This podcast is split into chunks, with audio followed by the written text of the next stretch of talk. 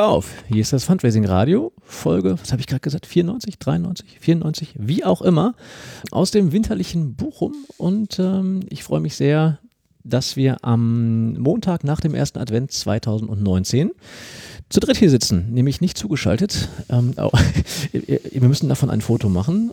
Zu meiner Rechten der Jona. Hallo. Und auch zu meiner Rechten der Jörg. Moin, moin. Ähm, die beide ähm, in einer Airbnb-Wohnung auf einem großartigen Sitz sitzen, beziehungsweise jeder auf seinem eigenen, auf einem roten Plüsch-Kinosessel mit der Nummer 23 und 24. Wir hätten auch einen Pärchenstuhl genommen. Ja, vermutlich sind das die Sitze, die sie dann hinterher gegen die Pärchenstühle in den Kinos ausgetauscht haben. Ähm, und das besonders Schöne am Kinobesuch von den beiden ist, dass der Jona ähm, in, der, in der Getränkelücke, wo normalerweise ganz vieles Süßzeug steht, eine Tasse Tee drin ist und Jörg sogar Popcorn dabei hat. Das, was man so rascheln hört. Jawohl. Ähm, tust mir einen Gefallen, packst das Mikrofon noch ein bisschen näher an deinen Mund dran, das wäre super reich. So genau. Wir sitzen zusammen, äh, weil wir hier gemeinsam irgendwie Gemeinschaft hatten, ähm, in den letzten zwei Tagen durch Zufall, nicht durch Zufall, wie auch immer, haben über viele Dinge gesprochen, haben gesagt, das ist jetzt die perfekte Möglichkeit, noch einen weihnachtlichen Podcast aufzunehmen. Ja, wenn wir schon mal alle aus unterschiedlichen Gründen in der Ecke sind. Du wohnst hier sowieso. Du musst eigentlich nach Wuppertal heute. Mhm. Und da genau, ich habe morgen Mobilfunkberatung hier, hier in Bochum. Wenn wir schon mal alle da sind, was für ein bisschen euch mithören lassen. Was für ein wunderbarer Zufall das doch ist. Wie schön, aber nicht zugeschaltet zu sein. Aber noch das ist ein Bild für die Götter, das müssen wir unbedingt wirklich auch für die Folge nochmal aufnehmen. Schön, dass ihr eingeschaltet habt. Ich ähm, möchte vorweg ein bisschen Hausmeisterei betreiben, bevor wir an die eigentlichen Themen gehen. Erstmal nochmal ähm, vielen Dank für ein Feedback vom Stefan Tiefenbach-Trommer, der nochmal geschrieben hat auf die letzte Folge mit der braunen Soße. Nochmal sehr viel äh, inhaltlich darauf eingegangen ist, wie man sich doch verhalten sollte, wenn diese Typen ähm, vor einem stehen. Ich ähm, möchte das deshalb nicht vorlesen, weil das so intensiv und lang war, dass ich es eher sinnvoll betrachte, da wirklich auch definitiv die versprochene Folge draus zu machen, die wir mit dem Stefan sowieso aufnehmen wollten, weil Stefan einfach einer derjenigen ist, der verdammt viel Ahnung auch zur aktuellen Gemeinnützigkeitsrechtsdebatte hat und wir das gut verbinden können mit dem Thema ähm, ähm, ähm, stark machen gegen rechte Demagogie. Ähm, deswegen erstmal nochmal vielen Dank äh, für den Kommentar äh, dazu, lieber Stefan. Ich komme auf dich zu. Ich, ja. Ja, wobei das ja insgesamt ein Thema ist, auch wenn wir es hier nicht besprechen, in der, in, im Vollumfang, aber im letzten Monat ging es mal wieder heiß her im Gemeinnützigkeitsrecht. Mhm. Äh, sowohl sehr bekannte und wertvolle Organisationen und ja. weniger bekannte und wertvolle Organisationen, die ihre Gemeinnützigkeit aberkannt bekommen haben, als auch äh, geleakte Entwürfe des neuen äh, Gemeinnützigkeitsrechts äh, mit Dementi und hin und her Dementi. Also da ist was in Bewegung und es ist noch nicht klar, ob das gut ist. Ne? Ja. Man hat ja jetzt immer jahrelang gedacht, oh ja, es braucht Bewegung, da muss endlich was passieren. Und aber zumindest dieser Entwurf, der da äh, von Scholz dann auch wieder dementiert wurde, aber geleakt wurde, spricht jetzt nicht unbedingt dafür, dass das ganz klar was Positives ist, was ja. dabei rauskommt ich persönlich traue mir nur momentan nicht zu, da irgendwie halbwegs Sinnvolles zu, äh, mhm. von mir zu geben. Deswegen glaube ich, dass es sinnvoll ist, den Stefan wirklich auch nochmal länger zu hören. Machen wir. Machen Spätestens, wenn es einen richtigen Entwurf gibt. Genau. Ähm, ich möchte auch noch was betonen. Ähm, es gibt äh, unter euch Podcasterinnen und Podcaster, die so ein bisschen auch die Szene verfolgen. Manche von euch haben da überhaupt keinen Einblick rein. Aber es gab ein Thema in der Podcast-Szene, das die letzten Wochen doch sehr, sehr stark beschäftigt hat und war das Thema Podimo. Ähm, ich, ich habe selbst euch gestern auch nochmal angesprochen. Euch war es auch gar nicht so bekannt.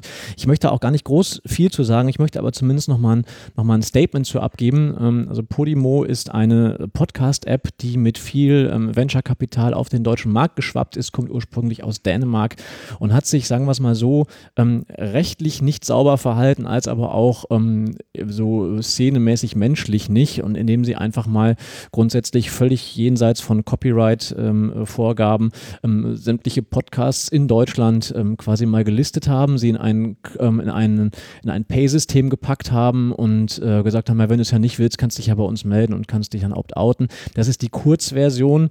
Ähm, ähm, dazu und es hat eine große Welle gegeben.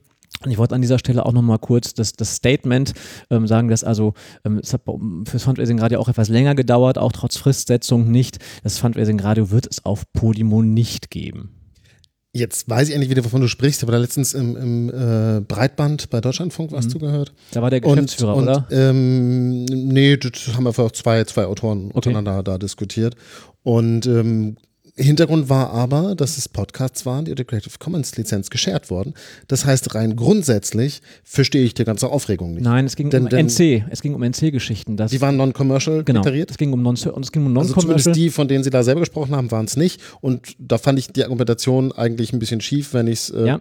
frei zur Verfügung stelle. Ja. Dann darf es auch kommerziell genutzt werden, wenn ich es nicht aktiv ausschließe. Dann darf ich mich nicht aufregen. Und das haben anscheinend einige Autoren gemacht, zu Unrecht. Ähm, Finde ich, hat zwei Seiten ist das gleiche, wie wenn du tolle Fotos äh, sharest unter einer freien CC-Lizenz, die auch für Commercial Use offen gegeben ist. Ja, und wenn sie dann von Nazis genutzt wird, ist scheiße. Wie gehst du damit um? Ja? ja. In dem Fall gebe ich dir recht. Ähm, ähm, die Diskussion ist wirklich, da, ist, da sind tagelange Diskussionen zum Nachlesen, auch im, auch im Sendegate und auch in anderen, ähm, anderen Podcasts, die sich da sehr intensiv mit auseinandergesetzt haben. Es geht dort primär um die Podcasts, die erstmal pauschal einfach alle gelistet worden sind, jenseits von NC-Modulen ähm, in der Creative Commons und auch Podcasts, die Full Copyright hatten, einfach genommen worden sind. Und das gesamte Geschäftsmodell ist da auch eher fragwürdig, sag ich mal. Ich wollte lediglich sagen, wer es nachlesen will, Link kommt ins Sendegate, gibt auch große, großartige Podcasts, die sich sehr, sehr intensiv mit dieser Thematik auseinandergesetzt haben. Aber, und das ist jetzt was, wo ich mich auch nochmal, ähm, wo ich mir nochmal an die eigene Nase gepackt habe und wo ich meine Meinung tatsächlich auch geändert habe, ähm, bezogen zu einer, zu einer sehr, sehr starken Haltung. Ähm, da hat auch ein bisschen was der Lukas ähm, Söker mit zu tun gehabt, aber eben auch diese Diskussion rund um Podimo. Ich habe mich entschieden, entgegengesetzt von, ähm, von bisherigen Verhaltensweisen, das Fundraising Radio doch bei Spotify listen zu lassen. Oho. Oh, genau. Ähm, aus folgenden Gründen. Ich möchte das kurz, kurz begründen. Ich war bislang immer sehr dagegen, ähm, weil ich auch gesagt habe, es ist ein Wallet Garden. Man kann ähm, Spotify letztendlich ähm, nur hören, wenn man auch ein Premium-Abo bei Spotify hat. Und das finde ich nicht in Ordnung, weil ähm, äh, Podcasts einfach ein freies Wissen sind, das frei verfügbar sind. Aber, ähm, und das ist mir jetzt auch nochmal durch den Kopf gegangen. Ich habe ähm, sowohl jetzt den, den, Kollegen Renford vom Methodisch Inkorrekt auch nochmal gehört, der das auch nochmal betont hat.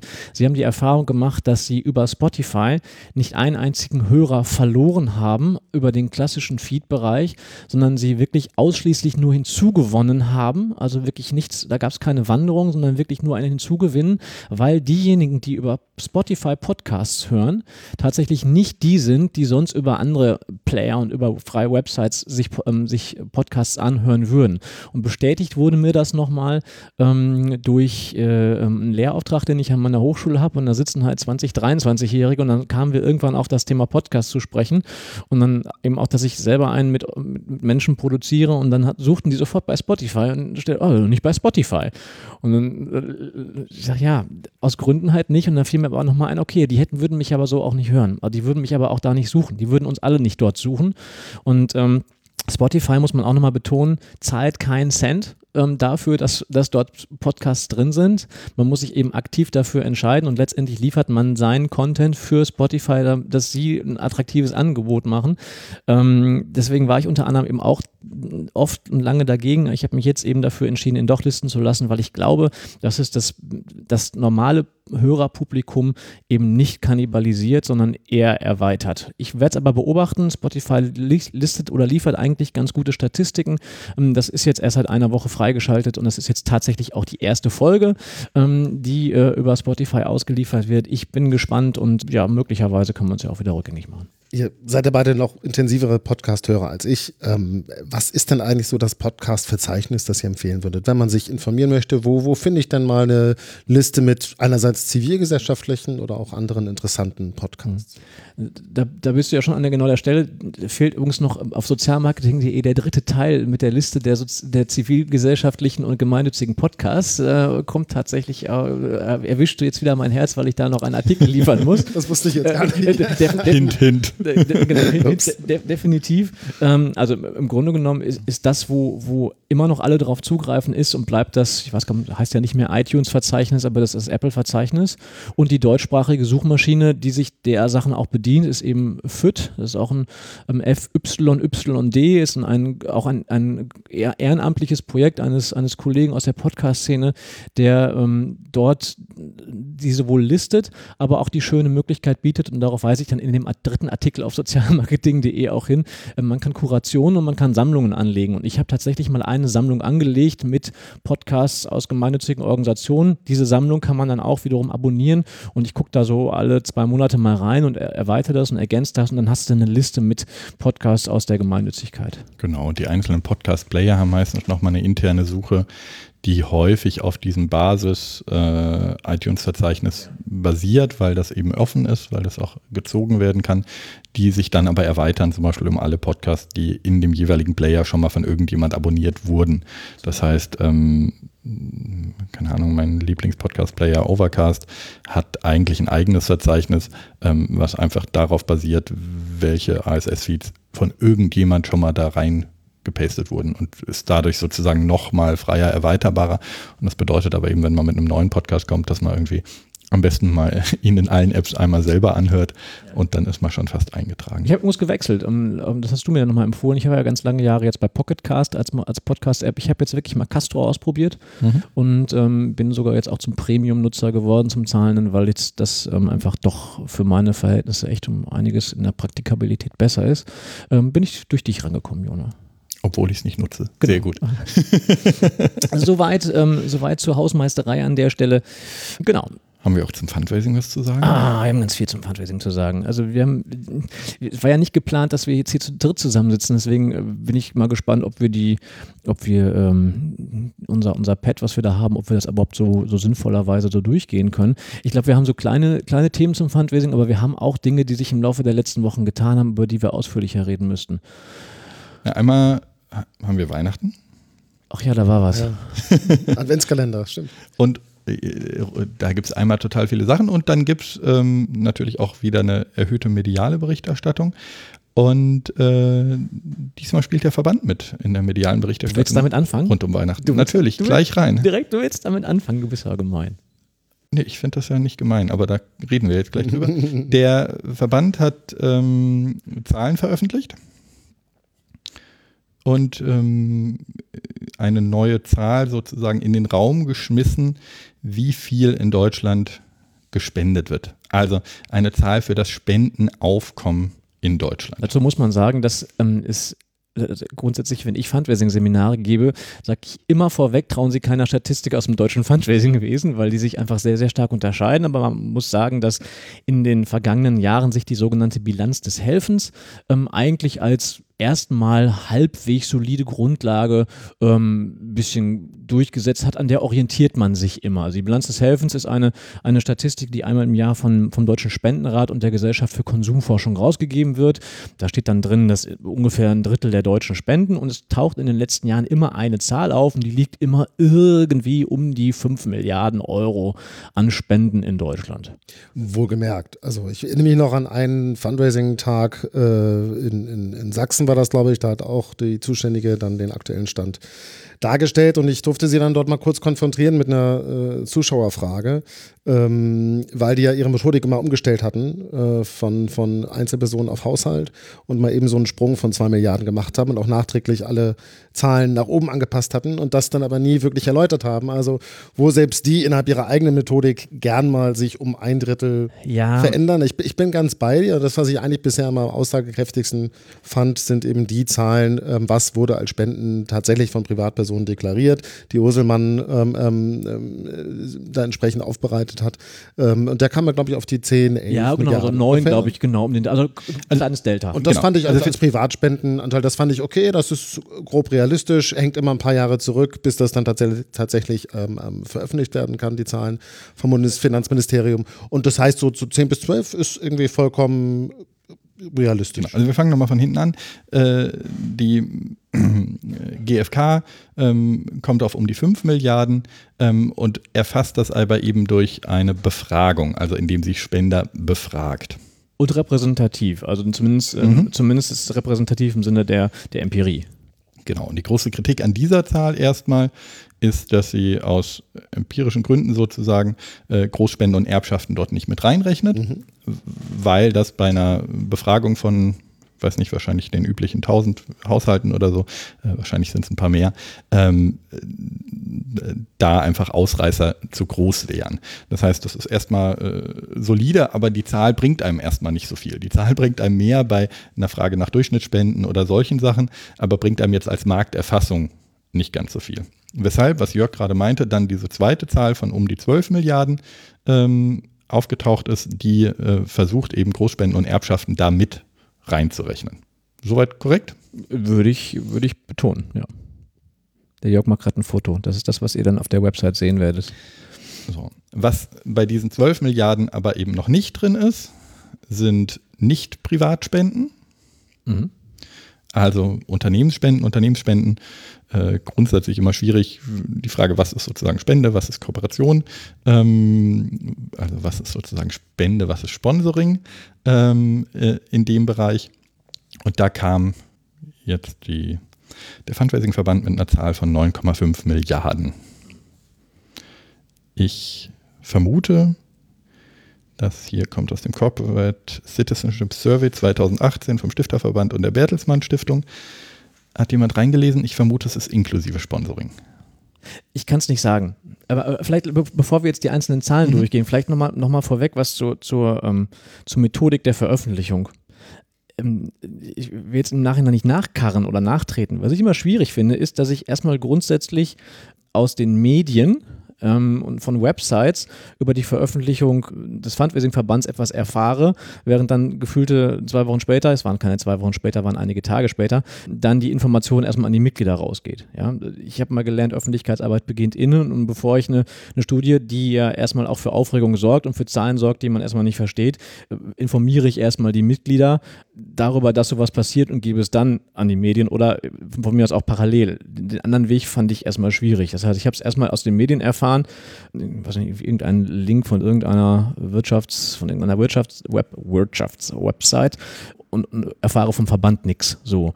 Und was diese was diese, ähm, diese, diese Verbandsstudie einfach letztendlich getan hat, ist addiert. Du hast das Wort Studie verwendet, dass sie bewusst äh, äh, vermeiden, gleichwohl ja. in der ganzen Tonation den Anschein erwecken. Es ist keine Studie. Das heißt, sie haben eine Kristallkugel aufgestellt, haben vorhandene Zahlen genommen, haben sie einfach addiert. Haben weder, weder die Logik angepasst noch was, sondern ähm, haben möglicherweise, also ich ich versuche die Intention zu verstehen und ich glaube einfach, dass ja im Dezember und November ganz, ganz viel an, an, an Skandalen sonst immer kommt und dass auch die ganzen Watchdogs kommen und wieder ihre Hitparaden machen nach den seriösen Organisationen, dass man da mal vorweggehen wollte und dass da einfach der, der Impact, wir schmeißen eine Zahl raus, addieren ein paar vorhandene Studien und setzen irgendwas in die Welt, wichtiger war als die wirtschaftliche, wissenschaftliche Betrachtung.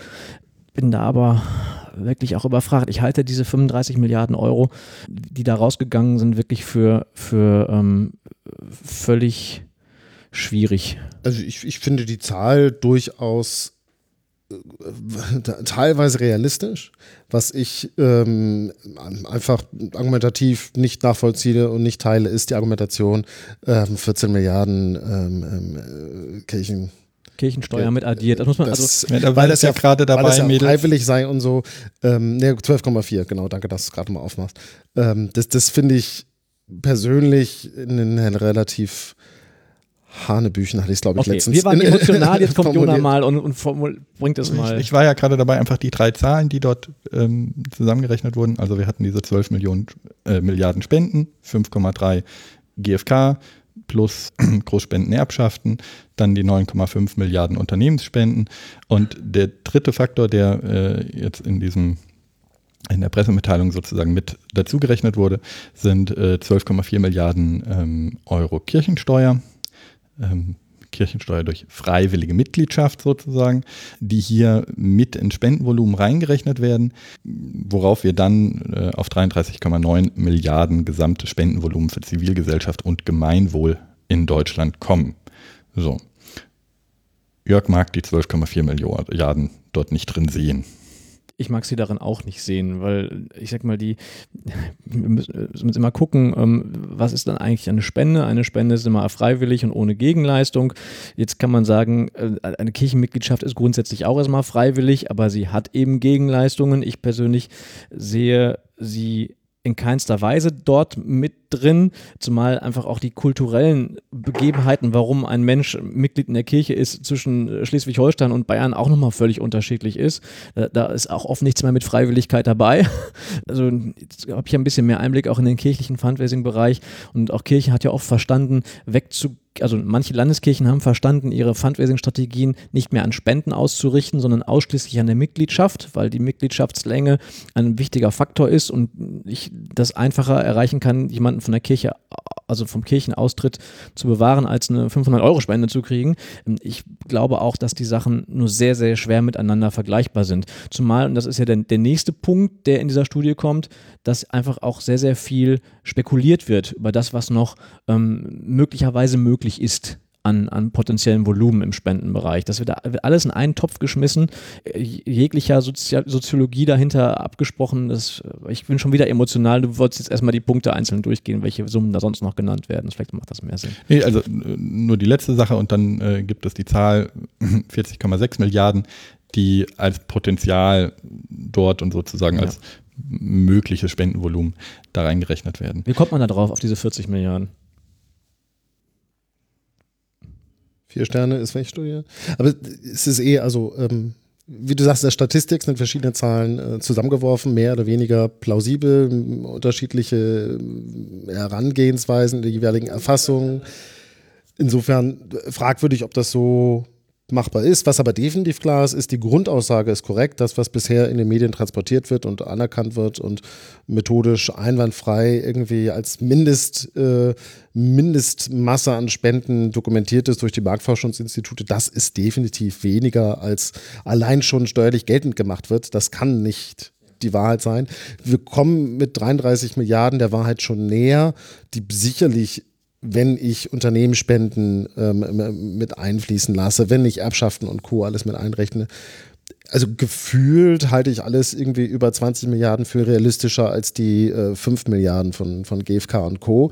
Aber ich, ich, ich kann halt nicht irgendwie äh, Apfel und Birnen zusammenwerfen oh. und dann das Obst als Gesamtzahl rausgeben. Das kann ich schon, aber ist halt nicht so Gut. Wir haben ja immer darüber gesprochen, dass ähm, jetzt die ersten Masterarbeiten aus dem, aus dem Masterstudium im Bereich Fundraising Management auch kommen. Was wir dort suchen, sind vernünftige wissenschaftliche Quellen. Und diese Geschichte ist eher PR als dann weiter eine, eine wissenschaftliche zitierfähige Quelle, weil, also auch wenn wir das Bauchgefühl vielleicht haben, dass es irgendwie ansatzweise in die Richtung geht, das, äh, es, aus meiner Sicht entbehrt das jeder wissenschaftlichen Grundlage. Ja, zitieren kannst du es, glaube ich, nicht. Also nee. da würde ich Studenten Rüffel für geben. Also du müsstest schon sehr als sehr vage Schätzung oder so formulieren, dich halbwegs von der Quelle distanzieren, um das als wissenschaftlichen Blick zu nehmen, oder? Gleichzeitig irgendwie, ähm, na, nee, lass ich jetzt. Ähm, naja, also wenn, vielleicht ist die, die Gesamtzahl schwierig, aber dadurch, dass die drei Einzelzahlen äh, Jetzt weiß ich natürlich nicht, wie, wie die einzelnen Services also Sie haben, Sie haben sind. acht verschiedene Studien ähm, ähm, ähm da drin. Genau, dadurch, dass die Einzelzahlen sozusagen erstmal korrekt sind, äh, vielleicht noch kurz, diese 40,6 Milliarden kommen von Chomeros, äh, von einer Schätzung. Ähm, genau. Ähm, ich finde das aus einem Grund nicht so schlimm, insbesondere das mit der Kirchensteuer, weil wir ähm, immer wenn wir internationale Vergleiche haben, es mit anderen Ländern zu tun haben, die äh, kulturell und historisch ein anderes Spendenaufkommen haben. Und ein Großteil dessen liegt daran, dass äh, sich kirchliche Strukturen in fast allen anderen Ländern außerhalb von Deutschland äh, nicht eben Steuermitgliedschaftsfinanzieren, sondern eben über wirklich freiwillige Spenden finanzieren. Das heißt, ähm, die Theorie, die ja in dieser Zahl mit versteckt ist, ist, dadurch, dass es die Kirchensteuer gibt, kümmern sich die Kirchen nicht um Einzelspenden, deshalb ist der Markt geringer als in anderen Ländern. Und diese Grundaussage teile ich. Das heißt, ich gehe auch immer davon aus, wenn man jetzt äh, Spendeneinnahmen Deutschland mit angloamerikanischen Ländern insbesondere vergleicht, dass die Vergleichbarkeit sehr schwierig ist, weil eben ein ordentlicher Teil des Kuchens im angloamerikanischen Raum von Kirchen äh, und kirchenähnlichen Gemeinschaften äh, abgefrühstückt wird, der in Deutschland noch am ehesten mit der Kirchensteuer vergleichbar wäre. Was ich schwierig finde, ich habe hab jetzt den Link nicht auf, du hast den Rechner auf deinem, auf deinem Fuß, es steht auch was drin eben von einem Pot, Pot also wo steht es denn hier mit, dem, mit den nee, privaten Spenden, Großspenden, Erbschaften. Das ist ja tatsächlich was, was ich auch über den Erbschaftssteuer hochrechnen kann, was ich von den Finanzämtern bekomme. Ja, du kriegst aber ja nichts von den Finanzämtern. So, ich, ich, ich habe auch da wieder nur Schätzungen. Ja. Und das ist mein, mein grundsätzliches Problem im Umgang mit Zahlen, die ich von einem Berufsverband erwarte, dass es irgendwie halbwegs geerdet ist und der Jörg hat, hat die Äpfel mit Birnen gerade verglichen. Das sind einfach unterschiedliche Töpfe, die einfach nicht addiert werden können. Und ich stelle hinterfrage, das ist für mich so, so, ein Punkt, egal ob jetzt die Kirchensteuern da reingehören, ob sie nicht reingehören, ähm, dass man sowas nicht tut, das ist, ich will nicht sagen, das ist schon fast eine populistische Zusammenstellung. Es könnte sein, dass es geht, dann braucht das ein bisschen mehr fundierte Hintergrundeinordnung, Vergleich der Erhebungsweisen und Co. Das, aber hier eine ist Grafik. ja, dass das. Eine Grafik. Nee, nee, es gibt noch eine Pressemitteilung mit äh, fünf Absätzen und hinten drin da steht der Hintergrundinformation, das sind acht andere Studien genannt, wo man Teilwerte dann hinter sich die Argumentation selber zusammenbauen kann. Ähm, du hast eben schon das, das, das, das richtige Stichwort gesagt. Das ist keine Studie, das ist ein, eine PR-Maßnahme und die ist erfolgreich. Die PM ist, äh, ist wurde bei Spiegel zitiert, äh, bei Spiegel Welt, Plus dummerweise nur, ne? Das war irgendwie auch Wall Street Journal. Also es ist, ähm, man hat es geschafft, die in Umlauf zu bringen. Das ist etwas, was äh, äh, dem Verband in der Vergangenheit so nicht häufig gelungen ist. Insofern, als, also wenn ich es nur als PR-Maßnahme betrachte, erfolgreich. Wenn ich bedenke, dass der Verband als eine als ein Satzungszweck hat Förderung der, der Wissenschaft zum Thema Fundraising, dann ist das ein Schuss ins Knie. Ja, aber was ist denn das Ziel, dass das rausgegeben wurde? Also du sagst, es wurde veröffentlicht. Wollen wir sagen, boah, wir kriegen so viel, wir wollen noch mehr oder wir kriegen so wenig, wir brauchen noch mehr? Also ich äh, vom Zeitraum ist doch genau super, jetzt die Zahl in Umlauf zu bringen, damit Journalisten, die äh, jetzt noch was in der Weihnachtszeit über Spenden schreiben, das vielleicht mitverwenden, mitzitieren. Schöner gewesen wäre dann, wenn das Ganze noch einen Monat früher rauskommt, weil etliche äh, relevante Magazine ihren Druckschluss schon längst hatten. Ähm der, Verband, der Verband möchte die Kultur des Gebens stärken. Mhm. So, und jetzt schmeiße ich eine Zahl raus und sage, das sind 35 Milliarden Euro. Äh, für, für einen normalen klassischen Spender halte ich das, halte ich das eher für kontraproduktiv. So viel, da muss ich ja nicht auch noch. Kann auch sein, dass ich das falsch sehe. Oder, ähm, oder alle anderen spenden, vielleicht sollte ich auch mehr geben. Es scheint eher soziale Norm zu sein, zu spenden, anstatt zu sagen, spenden viel zu wenig die Deutschen. Positive Konnotation. Das kommt, wird mir aber aus dieser Veröffentlichung nicht schlau, also wird ja. mir nicht klar. Also wa warum? Also was, was soll das? Was möchte, weil es 35 Milliarden Euro sind, unabhängig davon, ob die Zahl stimmt oder nicht, deshalb möchten wir auch weiterhin Menschen zum Spenden motivieren. So, hm. Also ich, warum?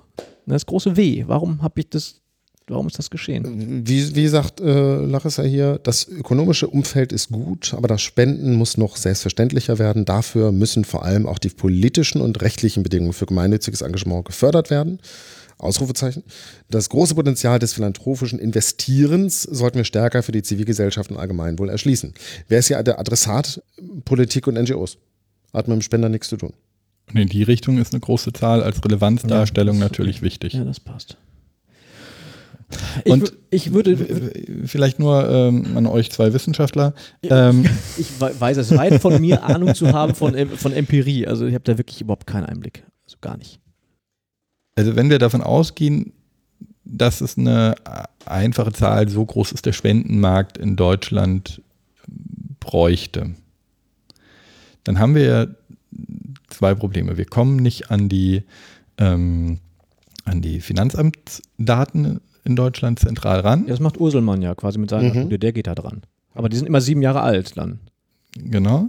Und wir haben dadurch, dass der Spendenmarkt ähm, äh, sehr viele Ausreißer hat, mhm. insbesondere eben Großspenden und Erbschaften, äh, wir haben mit äh, Stichproben große Probleme in der Hochrechnung weil wir eben da genau dieses Problem haben, was ähm, die Marktforschungsinstitute haben. Sie können halt die Groß- und äh, Erbschaften, äh, Großspenden und Erbschaften da eigentlich nicht mit reinrechnen, weil dafür bräuchte man eine viel, viel größere Stichprobensumme, damit das statistisch relevant ist. Mir fiel jetzt keine groß bessere Variante ein als diese. Wie wäre es, wenn man eine richtige Studie in Auftrag gibt und dafür Mittel besorgt? Das, das wäre doch Aufgabe des Verbandes. Ja. Und also ich, ich, also ich, ich, es gab ja echt ein Bad Coincidence, wann das Ganze veröffentlicht wurde, weil ich da gerade an einem anderen Vortrag so zum Thema PR-Tricks äh, saß und dann leider das Praxisbeispiel vor die, vor die Nase bekomme. Ähm, und, und, und war dann so ein bisschen so, hab mich, hab mich gewundert, ein Stück weit enttäuscht, dass, dass Tom Neukirchen als Professor dort, dort irgendwie seinen Namen dazu gibt, äh, wo, wo ich da einfach noch länger mit ihm gesprochen habe mhm. ähm, im Nachgang, weil, weil eh ich aus mehreren irgendwie Richtungen dann Telefonate hatte, also wie, wie seriös ist diese Zahl zu nehmen.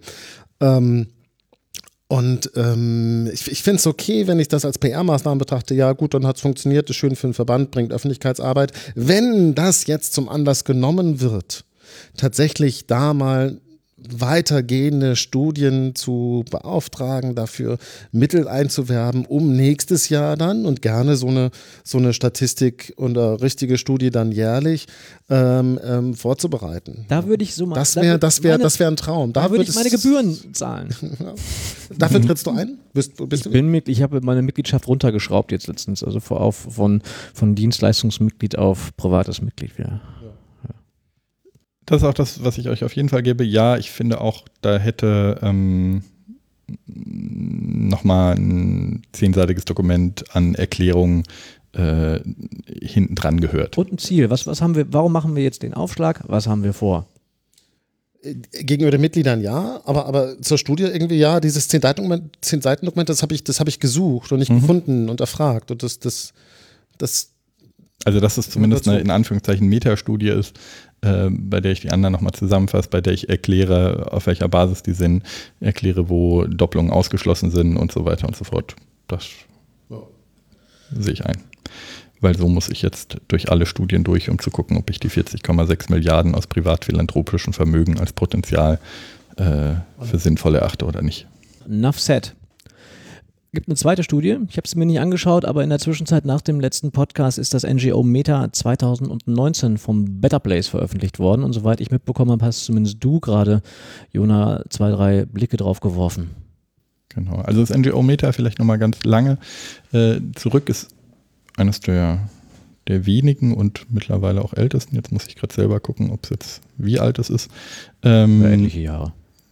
Genau, seit mehreren Jahr, Jahren vom Better Place Lab getätigte Untersuchung an einer eigentlich festen Gruppe von NGOs mit äh, ein bisschen ausführlicheren Benchmarking-Zielen, was ja startet 2011, ist jetzt also im achten Jahr, was ja eigentlich der Traum ist, weil wir in der Regel eben das große Problem haben, dadurch, dass der NGO-Bereich relativ groß ist, ähm, dass wir eben fast keine Studien haben.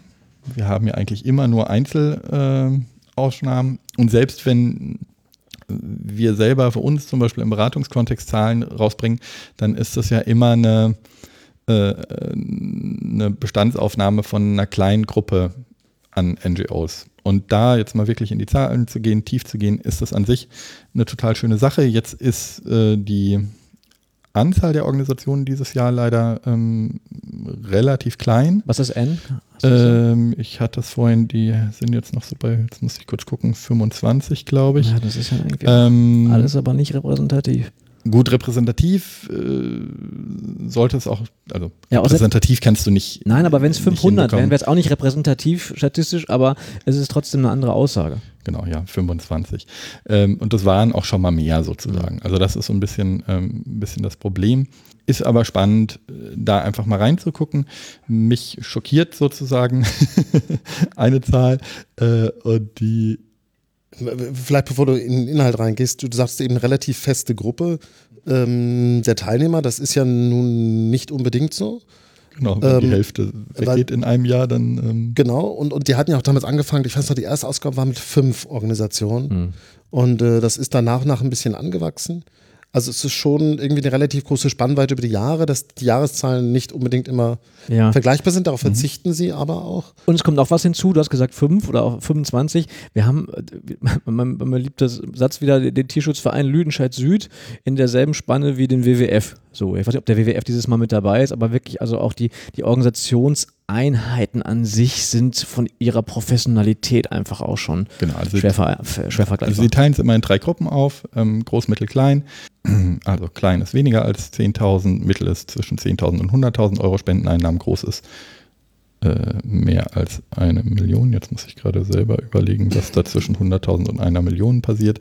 Ähm, genau, Mittel ist 100.000 bis eine Million, Entschuldigung. Also da wird schon aufgeteilt und das ist schon auch, auch interessant sozusagen äh, zu gucken. Aber ähm, das bedeutet eben, wenn ich 25 Organisationen habe, die in drei Gruppen aufteile, dass eine Gruppe dann eben, naja, da kann bei einer Gruppe dann irgendwie ein Ausreißer schon wieder viel ausmachen. Mhm. Ähm, weshalb ich zum Beispiel äh, jetzt inhaltlich über eine Zahl gestolpert bin und die ist äh, zum Beispiel die Relevanz des E-Mail-Marketings, die ähm, hier als sehr klein äh, eingeschätzt wird bei den Organisationen äh, im Fundraising. Es geht immer um Fundraising. Ähm, geht um Online-Fundraising. Genau, während die Relevanz von ähm, ähm, Social Media als wichtigstes Online-Fundraising Merkmal da reingegangen wird. Und das ähm, entspricht jetzt zumindest nicht meiner Erfahrung von großen Organisationen, groß würde ich jetzt mal sagen, ähm, Spendeneinnahmen im mindestens sechsstelligen Bereich. Ähm, da muss ich mal noch mal ein bisschen tiefer rein. Ich habe jetzt hier auch nur die Slideshare-Variante. Ähm, also man, wir verlinken das, man kann es sich mhm. runterladen, ist frei zugängliche Studie. Ähm, ich glaube, der, der, der wichtigste Punkt ist ähm, ja auch die Frage, wie die Organisationen das jeweils erheben. Und in diesem Fall ähm, zum Beispiel Last Cookie. Ja klar, habe ich es über E-Mail vielleicht Mailing wahrgenommen, nicht direkt gespendet. Wenn ich das nächste Mal in Werbung ähm, oder, oder einen Post auf Social Media sehe und darauf reagiere und dann spende, dann wird Social Media zugeschlagen. So kann ich es mir durchaus erklären, weil ich jetzt nicht weiß, ob die alle irgendwie ein, ein sehr klares Attributionsmodell dahinter haben das äh, vergleichbar ist und die Anteile der jeweiligen Kanäle realistisch ausspielt. Oder wenn jemand irgendwie fünfmal in Social Media interagiert, auf die Webseite kommt, aber nur einmal ein E-Mail, gibt es dann den, nur die kleine Attribution, Attribution für E-Mail, aber ich weiß nicht, was die letzte war. Oder wie gesagt, ich, ich weiß nicht, ähm, was das Attributionsmodell ist und ob das bei allen gleich ist. Wir sind uns einig, dass die, dass die Studie, das NGO-Meter für Leute, die vom Fach sind, interessante Indikatoren bieten, um, um, um mal reinzuschauen. Absolut. Äh, wir sind uns auch äh, einig, dass es weit weg ist von von repräsentativ und wir sind uns einig, dass äh, es eigentlich mehr Organisationen mitmachen müssten, aber vermutlich der Aufwand zum Mitmachen, wenn die Zahlen nicht sowieso schon erhoben werden in den Organisationen, einfach zu viel Zeitaufwand ist, um dann, dann doch relativ in Anführungsstrichen schwache, ob, ob der Masse schwache Ergebnisse zu bekommen. Oder musstet ihr, musstet ihr, habt ihr schon mal, gucke ich mal dich an, Jona, weil du der mhm. Einzige bist, der wirklich da jetzt auch noch regelmäßig für einen großen Verband ähm, mit an Bord bist. Macht ihr da mit vom NABU oder kriegt ihr auch noch andere Ergebnisse raus, wenn ihr da mitmacht? Nee, der NABU macht nicht mit. In ein paar anderen äh, macht man mit, aber also man merkt ja schon auch an den Umfragen, die, die es dazu gibt, wie schwierig das ist. Und das merken wir aber ja selbst intern, wie schwierig das Thema ist, weil na, es gibt immer mal wieder so äh, Bachelor-Master-Arbeitsthemen, die, äh, wie hoch ist der Online-Anteil ihrer äh, Spenden fragen. Mm, ja. Und ich könnte dir eine Stunde lang eine Antwort auf diese Frage geben. ähm, ja.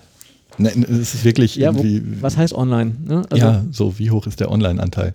Ähm, da kommen wir zu deinem Digital Fundraising, Jörg. In irgendeiner Form äh, funktioniert diese Anteilsverteilung halt nicht in einem 100% Kuchen. So, das heißt, ähm, alleine daran würde ich jetzt schon verzweifeln. Und dann weißt du natürlich, was für eine Zahl da eingetragen wird und dann wird die bei der einen Organisation so eingetragen, bei der anderen Organisation so eingetragen.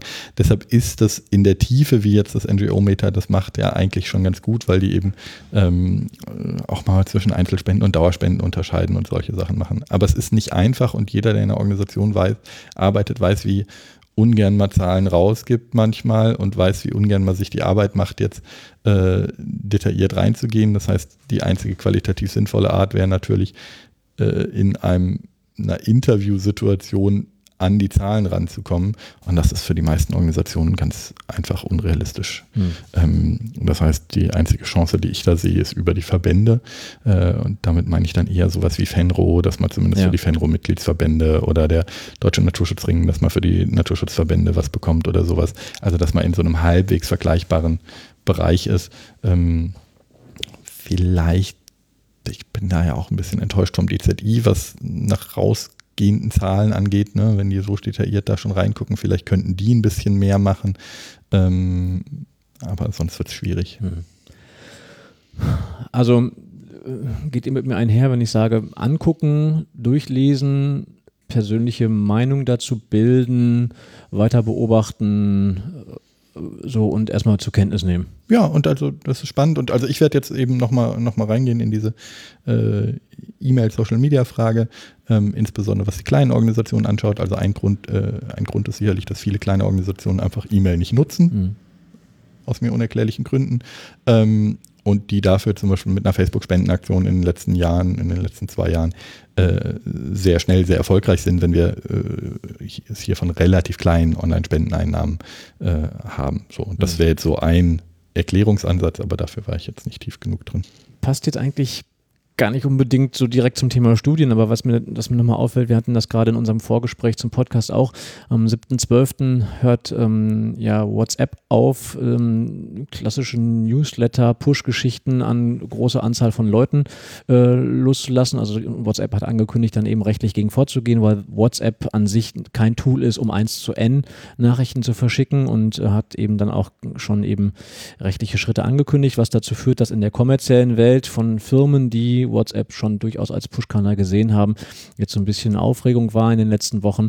Ich habe äh, gemeinnützige Organisationen sowieso nie als, derzeit noch nicht als Massenkanal ähm, bei WhatsApp gesehen, aber worauf ich hinaus will, ist, dass ja jetzt im kommerziellen Bereich sehr, sehr viele nach Alternativen suchen. Also die sagen, ja, es ist jetzt sicherlich nicht Telegram, auch wenn man da Gruppen bauen will, aber ich komme auf das Wort, was du gerade gesagt hast, nämlich E-Mail-Kommunikation nochmal zurück und jetzt im kommerziellen Bereich kommt, na könnte nicht das Wegbrechen von WhatsApp eine Stärkung der klassischen Newsletter wieder bedeuten und ähm, weil das eben ein Punkt ist, wo ich Menschen noch eins zu n erreichen kann und auch eine Personalisierung herstellen kann, das technisch gesehen mittlerweile kein Hexenwerk mehr ist. Wie schätzt ihr das ein? Haben wir möglicherweise damit jetzt auch zu tun, dass durch das Wegbrechen eines Produktes, was es im Non-Profit-Bereich noch gar nicht so stark ausgeprägt gegeben hat, jetzt möglicherweise die Bedeutung der E-Mail wieder steigt? Nö. Nö. Wie wäre es, wenn man einfach, also ändert sich ja nicht, nichts am Kommunikationsverhalten der potenziellen Spender. Also, und aber, aber wie wäre es, wenn wir endlich mal das Thema irgendwie nicht personalisierte, sondern individualisierte Newsletter angehen über Plattformen wie äh, Facebook Messenger und Co., was ja über kurz und lang das gleiche ist wie WhatsApp.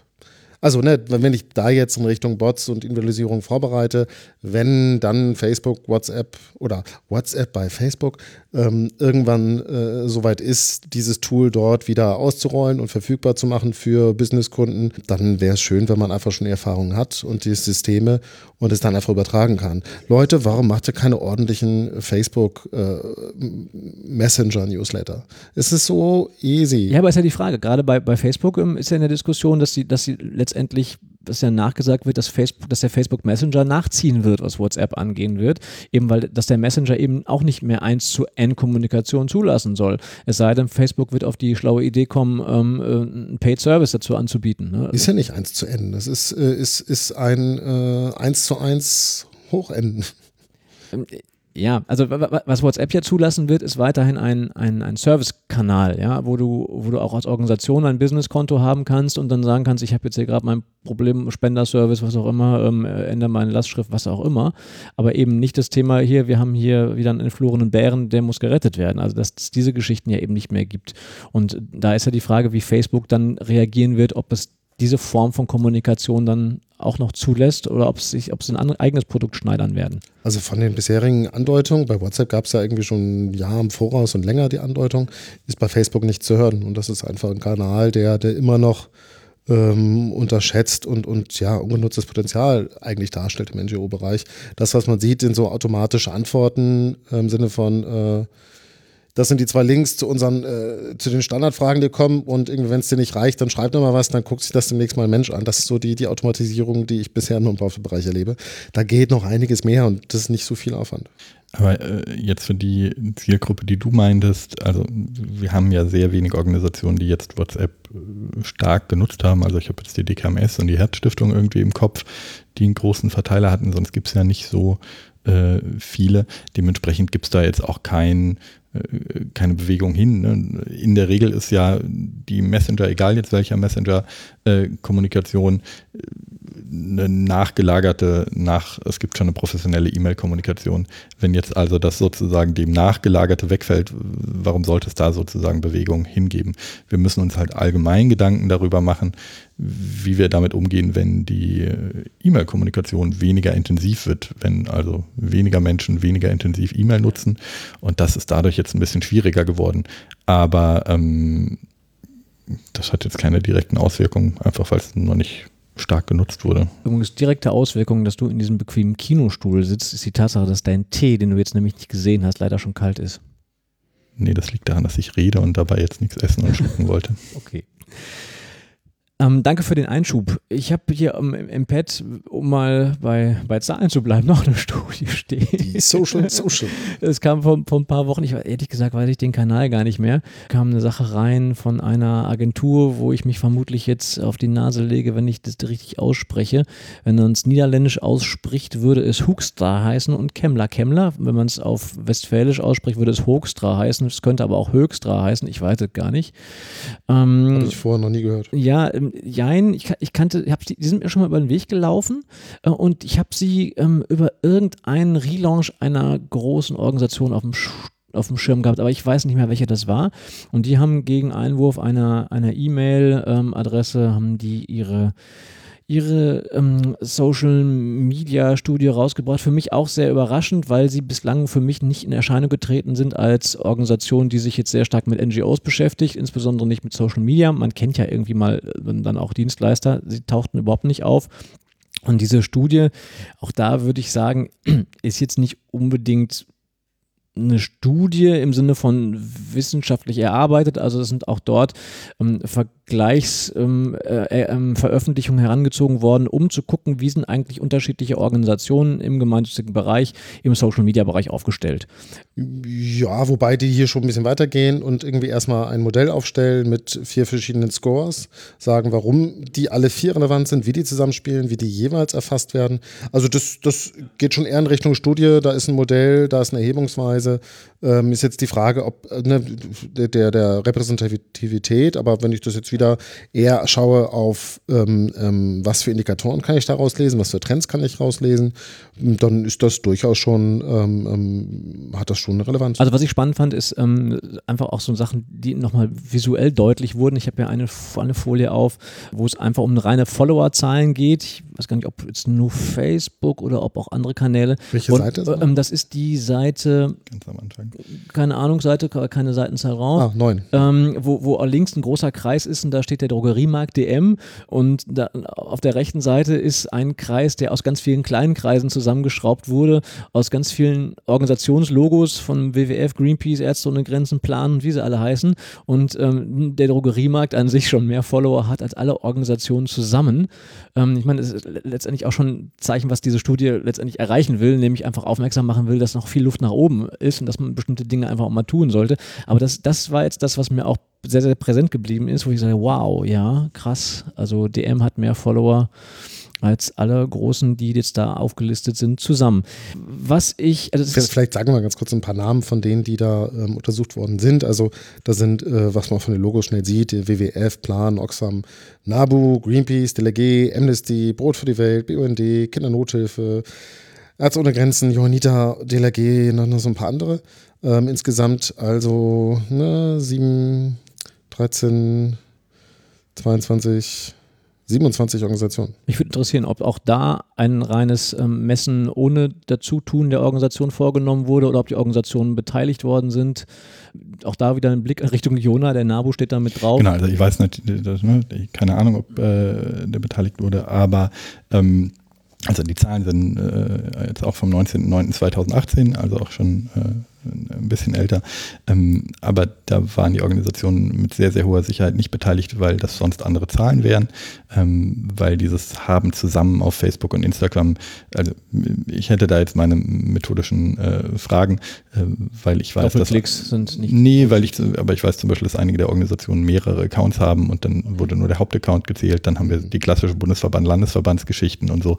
Ähm, da wären Pluragraphwerte ein bisschen ja. ähm, detaillierter gewesen wahrscheinlich. Ja, wobei Vielleicht haben wir sie da sich sogar natürlich Pluragraph sogar bedient. Nee, also. wobei nee, wir da natürlich die großen Doppelungen drin haben. Also, ja. ähm, aber das ist immer, also ne, auch da wieder sozusagen müsste man eigentlich dann nochmal die, die was würde wie gezielt. Ähm, aber grundsätzlich ist das wie so die, die anderen klassischen äh, Agenturstudien, da kann man einiges von mitnehmen und natürlich ist die Aussage ähm, nach wie vor komplett richtig, dass äh, Social Media im Vergleich zum kommerziellen Bereich, im, im Non-Profit-Bereich nach wie vor ein Schattendasein hat und das kennen wir alle, wenn wir Freunde haben, die im kommerziellen Bereich in dem Bereich arbeiten. Ne? Ich kenne Unternehmen, die äh, stellen für alle 10.000 Follower irgendwie jemanden ein. Ne? Und ähm, ich kenne Organisationen, die haben sechsstellige Follower und das macht jemand nebenbei. Also ähm, das ist ganz klar. Also ich glaube, am, Beispiel ähm, des Gewinners der Studio kann man auch wirklich die Herausforderung nochmal noch mal sehen. Also sie haben, sie haben eine eigene Methodik ähm, und die also verschiedene Kennzahlen zusammengesetzt und dann einen Buzz-Score entwickelt und laut diesem Buzz-Score gewinnt eben die DLRG. Und so als, also mit einem schönen Bild dabei, herzlichen Glückwunsch und dann auch beschrieben, warum die DLRG gewonnen hat. Aber wir würden uns natürlich fragen, was ist denn DLRG? Ist, gewinnt jetzt der Bundesverband? Gewinnt jetzt, gewinnt jetzt die Addition aller Landesverbände oder wie auch immer? Also was ist denn die DLRG eigentlich? Ja, ne? Da gewinnt schon ganz klar der Bundesverband der DLRG, die ja im letzten Jahr, also gerade eben 2018 auch die ein, eine sehr große Kampagne mit eben auch einem äh, recht, also im Vergleich zum kommerziellen Bereich wahrscheinlich immer noch klein, aber auch durchaus mit Budget gefahren haben, die also wirklich auch gerade in diesem Jahr 2018 sehr stark in Markenaufbau im Social Media investiert haben. So, also das passt schon auch rein in das Jahr, ähm, wo sich die Organisation eben stark äh, mit externer Agenturbegleitung äh, äh, gekümmert hat. Ich glaube, ähm, jetzt müsste ich nochmal gucken, aber ich glaube, die ähm, äh, Kemmler Kemmler äh, waren da aber nicht dran beteiligt. Das wäre dann wieder ganz witzig. Ähm, Vielleicht nochmal ganz kurz, weil du gerade sagtest, äh, äh Bascore, also insgesamt haben sie den Social Score berechnet, der sich aus drei Segmenten bereitstellt, also zusammenstellt. Einmal Follower Score, wie viele Follower haben sie, wie gewinnen sie die, sagen zum Beispiel ein Merkmal irgendwie, äh, gibt jetzt nur WWF mit aktiver laufender Follower-Kampagne laut, laut deren Erhebung. Ähm, kannst ja auf Facebook durchaus einsehen und die Hälfte der Organisation, die, die nur generisch wächst. Dann hast du das Engagement Score, also wie sehr wird interagiert mit den Inhalten und eben als, als, als drittes Buzz-Score, wo es dann eher um, um äh, Targeting, strategisches Publishing im Sinne von Kampagnen und, und Storytelling betrifft. Und da aus diesen drei Elementen setzt sich dann dieser Social Score zusammen. Das ist so deren ähm, deren Zusammensetzung aus, aus, aus irgendwie Haltung, Mensch und Aktion nennen die das. Die verbunden sind diese ganzen Ergebnisse immer mit ganz klaren Aufforderungen an die gemeinnützigen Organisationen, was man noch tun sollte, was man machen sollte, was besser ist, was schlechter ist. Mehr. Ich, ähm, äh, der, Grundaussage der Studie macht mehr. Ja, ich habe so ein bisschen, ich hab, ja. vielleicht ist es die Altroja-Studie ähm, äh, für Social Media, die es bislang noch nicht gab. Ich weiß nicht so, es ist eine klassische Agenturstudie, es ist nett, man kann ein paar Sachen rausnehmen, es hat jemand Aufwand betrieben an der Stelle. Interessant wäre natürlich, ob es da jetzt über die Jahre Veränderungen gibt. Man kann dafür eine E-Mail-Adresse nach äh, da lassen. Es gab eine freundliche äh, freundliche E-Mail dann nochmal aus der Agentur zurück, ob man mir nochmal weiterhelfen könnte. Also wer da Interesse hat, möge sich das doch mal runterladen. Genau. Ich glaube, das war's mit Studien. Haben wir eine Studie? Ich gucke gerade mal aufs Pad. Nee, Studien haben wir nicht mehr. Wir haben den alljährlichen Spendenskandal der durch die Medien gegangen ist. Ist der an euch vorbeigegangen oder habt ihr ihn mitgekriegt? Du meinst, dass wir alle den Papst finanzieren? nee, also. wir alle ganz bestimmt nicht. Ich tue es nicht, also vielleicht indirekt, aber. Jörg. Äh, Jörg, Jörg finanziert, finanziert den Papst. Ähm, äh, ging von, ich, ich kriege die ganzen Details gar nicht hin, aber vor ein paar Tagen ging es darum, dass irgendeine Kollekte, die grundsätzlich irgendwie direkt in den Vatikan geht, doch nicht dafür verwendet wurde, die entsprechenden notleidenden Projekte zu unterstützen, sondern dass damit eben auch Dinge passiert sind, die nicht hätten passieren sollen. Und selbst der Papst hat gesagt, ähm, ja, das war so, hätte nicht passieren dürfen, ist aber passiert.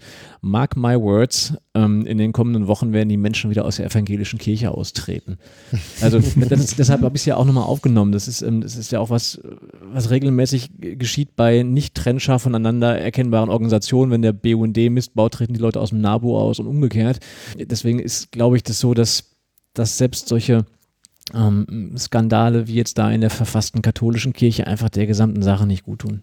Genau, vielleicht nochmal zur Zusammenfassung. Es geht um den Peterspfennig, was wohl eine Kollekte ist, die eben direkt äh, nach Rom wandert.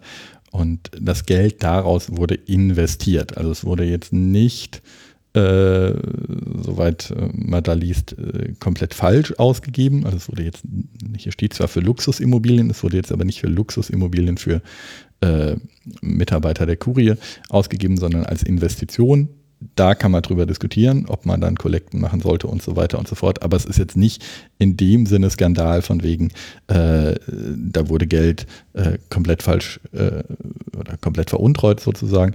Ähm, wobei man eben darüber diskutieren kann, ob man äh, Spendensammlung macht für Geld, was dann erst investiert werden muss und so weiter und so fort. Es ist am Anfang Dezember, heute ist der 2. Dezember. Ich habe noch viel zu wenig Herr Wilk dem DZI im Fernsehen gesehen. Es gibt noch keinen weiteren Skandal. Habt ihr irgendwas an euch? Ich glaube, du bist der Einzige von uns, der lineares Fernsehen guckt. Nee, da tue ich tatsächlich nicht mehr, aber ähm, also außer, Tag, außer Tagesschau nicht, aber manchmal kriegt man ja über diese anderen Medien ein bisschen was mit, dass er im Fernsehen ist. Ich kriege das immer nur über die Fundraiser mit, die sich darüber beschweren, dass er im Fernsehen ist. Habt ihr schon Weihnachten gespendet? Ist eure, eure Weihnachtsspende schon raus? Nee. Eine Weihnachtsspende, da muss ich drüber nachdenken. Ich habe auch, hab auch nee, also. Ähm. Wir sind eher gerade dabei, wieder alles mal, alles mal zu kündigen, um dann wieder bei, bei Null anzufangen. Wir machen das alle paar Jahre immer mal. Naja. Während ihr überlegt, ähm, ähm, sagen wir mal, lassen wir es mal dabei. Ich habe hier noch was stehen, sozialmarketing.de. Was hat das mit Skandal zu tun? Ich, ich, ich habe ja einen Break gemacht. Ich habe einen ganz massiven Break getan. Okay, okay. Ja, wir, wir, sind doch das Skandal, skandalträchtigste Medium in der deutschen Gemeinnützigkeitsszene, oder nicht? Naja, ich meine, wir ja, haben. wissen wir noch nichts davon. Ich habe gehört, wir sind immer noch die jungen Wilden. Ja, das ist der Skandal. Können wir unsere grauen Haare mal kurz zusammenzählen? Ich glaube, Jona kommt noch am besten weg. Ah, naja. ja, aber also, du, wie wir uns das letzte Mal gesehen haben, hast du aber auch das ein oder andere Härchen dazugekriegt, Jörg. Ja, du siehst mich jetzt auch nur von links. Und, und, und, und du hast Kopfhörer auf. Du versch verschanzt gerade deine grauen Haare unter den Kopfhörern. Nein, also äh, wir sitzen ja hier gerade zu dritt zusammen und wir haben uns alle auf die Finger gekloppt, dass man mal wieder mehr machen muss. Und dazu äh, gehört auch, dass wir ja nicht nur selber schreiben und machen wollen, sondern ja da eigentlich irgendwie ein, eine Veröffentlichungsplattform, ein Blog, ein irgendwas haben und uns da freuen, wenn andere Leute dort auch was veröffentlichen. Ja. Ja, wir haben so eine Frage gestellt, warum machen wir das eigentlich, Sozialmarketing.de? Wir haben äh, äh, heute festgestellt, dass wir gestern unser Jubiläum verpasst haben. Und wir haben zusammengesessen und haben es überhaupt nicht auf dem Schirm gehabt. Platz, nee, stattdessen sind wir ins Bergbaumuseum gegangen. Ja, ja. Also ja, so im ja, Sinne ja. von Ewigkeitsaufgaben, ähm, äh, die ja oh, durchaus auch Sozialmarketing oh, oh, Vorsicht, betreffen. da würden mir jetzt auch ganz viele andere Sachen einfallen, ne? von, wegen, von wegen Verglühen und. Aber ähm, acht Jahre gibt es das Ganze schon. Krass, Humor. Und ähm, ist zumindest eine, eine, Reichweite, von der Reichweite her der führende deutschsprachige Fundraising-Blog. Wir waren ähm, dieses Jahr weniger aktiv, als wir uns mhm. vorgenommen haben. Und haben uns einfach ein bisschen gefragt, hey, was ist unsere Grundmotivation? Warum machen wir das? Was wollen wir nächstes Jahr machen? Und äh, haben uns jetzt nicht durch die Finger gekloppt, sondern eigentlich auch so ein bisschen motiviert. Äh, wir wollen jetzt nochmal richtig durchstarten äh, und, und, und gucken, ähm, dass wir nächstes Jahr zum Frühling nochmal ein Redesign machen, dass wir ähm, verstärkt jetzt nochmal ähm, mit dem Autorenverständnis rangehen, gucken, ähm, wer teilt unsere Mission. Und unsere Mission ist, ein, ein Ort äh, zu schaffen, wo Wissen ausgetauscht und diskutiert werden kann zu Sozialmarketing, zu äh, Öffentlichkeitsarbeit, zu Grundthemen von Gemeinnützigkeit, zu Fundraising natürlich insbesondere, ähm, zum digitalen Verständnis, digitale Transformation in Non-Profits, also das ganze Themenfeld. Das ist das, wofür wir gesucht und gefunden werden und das ist da, wo wir einfach noch mehr Inhalte bereitstellen wollen und noch mehr auch Menschen einladen daran teilzuhaben. Ja? Oder, oder was dieses Jahr ja irgendwie richtig irgendwie abging, ist, dass immer mehr Jobs eingestellt wurden. Ja? Dass Organisationen einfach auch rückmelden, das ist ein Ort, wo sie ähm, Bewerbungen darüber bekommen, dass sie sagen, wir haben das bei uns gesehen. Und ähm, wir auch sagen, okay, dann vielleicht machen wir da noch ein bisschen mehr und vor allem noch mehr Inhalte drumherum. Das ist mir auch noch wichtig zu betonen, wenn, wenn gestartet und über die Website wurde berichtet als der Online-Fundraising-Blog. Also das ist nochmal wichtig zu betonen, dass wir das eben nicht sind. Wir sind kein Blog zum Thema Online-Fundraising, sondern bei uns platziert sich eben alles, was irgendwie ums Thema ähm, Fundraising, Kommunikation in gemeinnützigen Organisationen und, und Gemeinnützigkeit eben äh, dreht. Ich würde mich zum Beispiel freuen, wenn jemand eine Datenschutzkolumne schreibt. Oh, ja. Ich würde mich freuen, wenn jemand Mailings rezensiert. Ich hatte letztens an einem Tag vier Mailings in meinem mhm. Briefkasten mhm. und ich bin noch keine 40. Ähm, mhm. Also naja. in, Nein, okay. Hallo. aber, aber, er sieht aus wie 40. Danke. Viel, viel ähm, nicht mehr. Ich mag euch auch, manchmal ein bisschen, vielleicht auch nicht. Also das geht weiter und deshalb hier jetzt sozusagen ähm, ein Aufruf, der kommt sicherlich irgendwann nochmal detaillierter und schriftlicher. Aber wenn jemand Lust hat, da was zu machen, freuen wir uns darüber. Absolut. Ähm, generell äh, schickt uns eine E-Mail an info@sozialmarketing oder Mike at, Jona at, Jörg at, irgendwie wir, wir, äh, wir, wir lesen das, wir gehen mit euch ins Gespräch und ähm, freuen uns über, über Beiträge oder wer mit uns die, die, das, das Social Media Profil noch mehr irgendwie äh, aufpolieren möchte, dass da mehr passiert. Äh, wer Lust hat, mit uns E-Mail-Newsletter zu schreiben, um Themen zusammenzufassen. Und da haben wir auch zahlreiche Abonnenten, ähm, die auch von uns durchaus erwarten. Vernachlässigt werden. genau, vernachlässigt wurden. Das wird sich ja alles ja. ändern jetzt. Also nächstes Jahr geht da wieder die Post ab. Und äh, wir freuen uns, wenn ihr mitmachen wollt. Bitte, bitte kontaktiert uns, schreibt uns und ähm, äh, wir haben dann ab Januar nur noch damit zu tun, ganz viele Einreichungen irgendwie zu organisieren, zu begleiten und äh, zu veröffentlichen. Mir wäre wichtig, also aus der, aus der eigenen Motivation heraus, äh, weil ich mich jetzt ein bisschen daraus getan habe, ein bisschen mehr mit Video mal beizusteuern, muss natürlich nicht nur Text sein, also es können auch andere Medien sein, ähm, jemand mal ein Interview geführt Print. hat. was ist das? Print. Print, genau. Wir veröffentlichen auch gerne Print-Newsletter an alle unsere Abonnentinnen und Abonnenten. Naja, Print machen wir ja auch gerade. Können wir vielleicht, vielleicht auch mal zwei Minuten drüber sprechen. Ja, wenn, dann müssen wir es jetzt tun, weil ansonsten äh, schieß, so. schieß los. Naja, nächstes Jahr erscheint ein neues Buch, ne? Genau, wichtig. Hoffen wir. Und zumindest, ja, das schaffen wir. also wir drei schreiben mit drin, äh, Katja aus dem Sozialmarketing.de Team äh, schreibt mit, Eva Hinika schreibt mit, da sind noch so einige andere, die man, die man teilweise kennt, die auch schon, oder Nora, die, die ja auch schon seit Jahren das Online-Fundraising in Deutschland prägen. Es geht um Online-Fundraising, digitales Fundraising. Das erste richtige wissenschaftlich basierte Fach, oder Wissenschaft, zumindest in einem wissenschaftlichen Fachverlag, Fach, ja, ja. Fachbuch, ja, veröffentlichte Fachbuch zum Thema Online-Fundraising. Umfassend, genau. Es gibt, gibt da schon ein paar kleine Handbücher, die aber eher teils oberflächlich sind, hier jetzt ein bisschen ähm, theoretisch basierter, äh, umfangreicher. Einem renommierten Verlag. Absolut.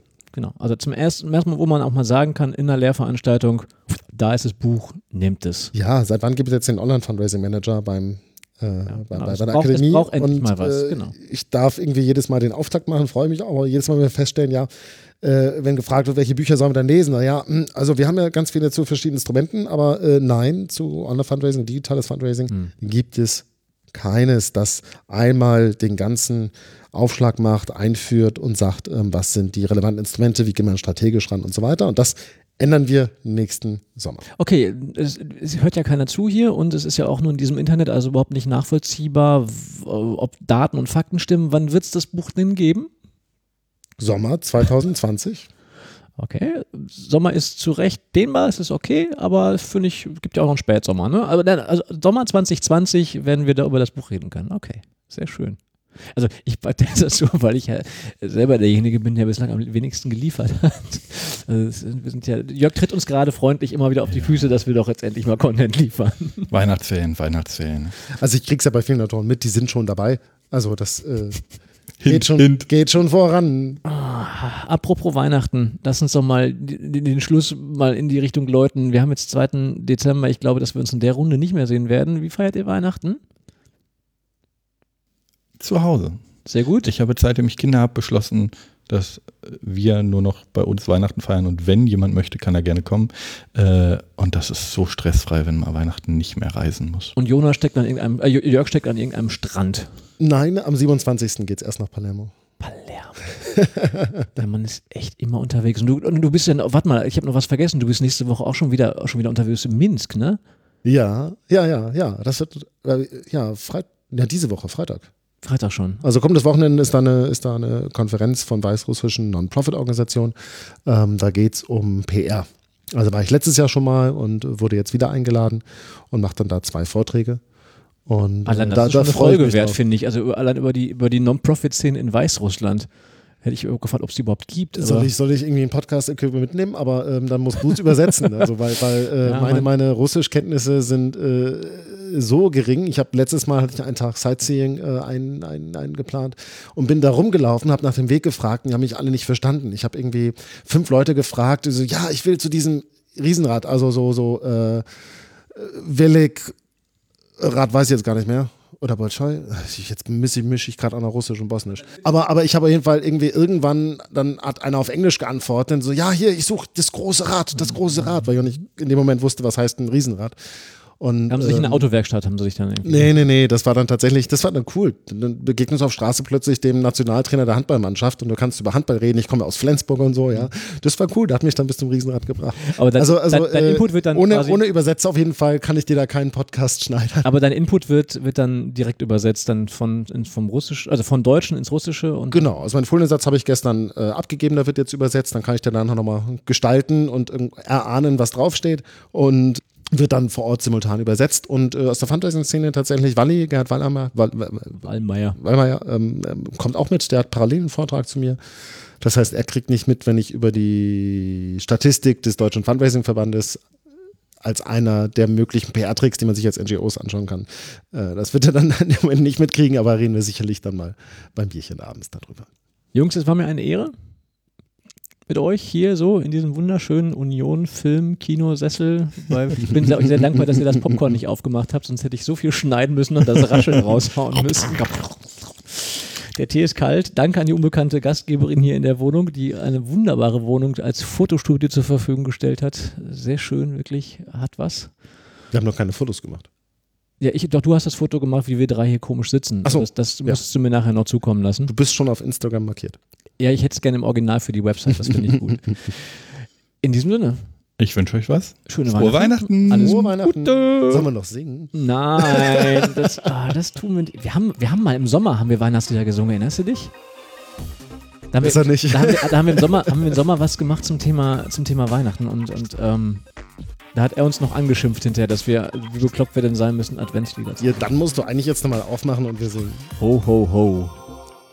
Haben wir wieder nur Schwierigkeiten mit Copyright und so.